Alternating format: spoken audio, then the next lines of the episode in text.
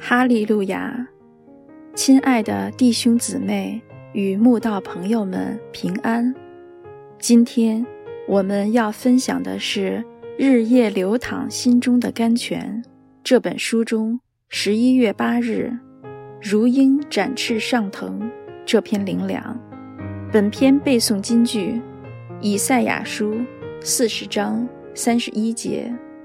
但那等候耶和华的。必从心得力，他们必如鹰展翅上腾，他们奔跑却不困倦，行走却不疲乏。许多人坐飞机时，都喜欢选择靠窗的位子，只为了可以凌空欣赏地上的风景。我们也曾于深秋时节，坐上直升机，观赏整个尼加拉大瀑布全景。虽然只有短短的十二分钟，对双眼的震撼，却远胜在地上观景岁岁年年。那是直到今天，依然时常在我脑海中追想的激动时刻。我常想象自己是一只拥有双翼的老鹰，在高空中自由翱翔，看尽人间美景。那种从高空往下俯瞰的奔放悸动，真是任谁都会陶醉又上瘾的。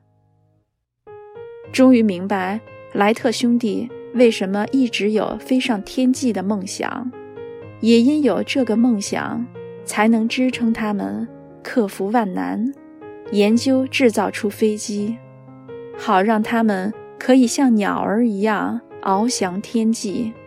若非他们的努力，今天的世界可能还没有飞机可以缩短彼此间的距离。虽然神常以极重的患难困苦试炼他的儿女，但都是暂时的。这些重担若不是神给的，至少也是他同意的。他要我们在重担中学会等候他。信靠他，只等我们能够学会神要我们学习的功课，满足神教导我们的美意，他就会把我们身上的重担变成轻盈的翅膀，带领我们如鹰展翅上腾，让我们重新得力。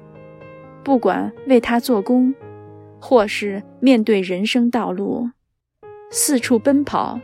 却不困倦，到处行走却不疲乏。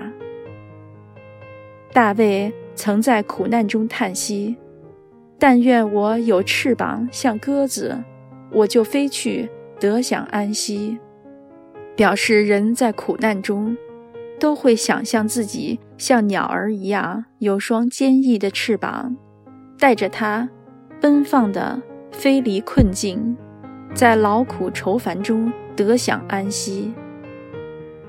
深深认识神的大卫，知道神必不撇下他为孤儿。他明白世间很多人与人间的约定，都让人心碎。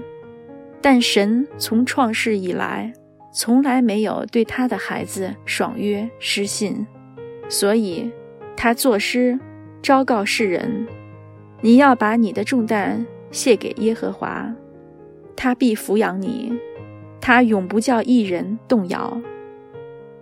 只是你愿意相信吗？你若要凭眼见，永远无法得到神更大的祝福与恩典。你若愿意凭信心，他必为你在旷野开道路，在沙漠开江河，轻浮于你。甚至无处可容。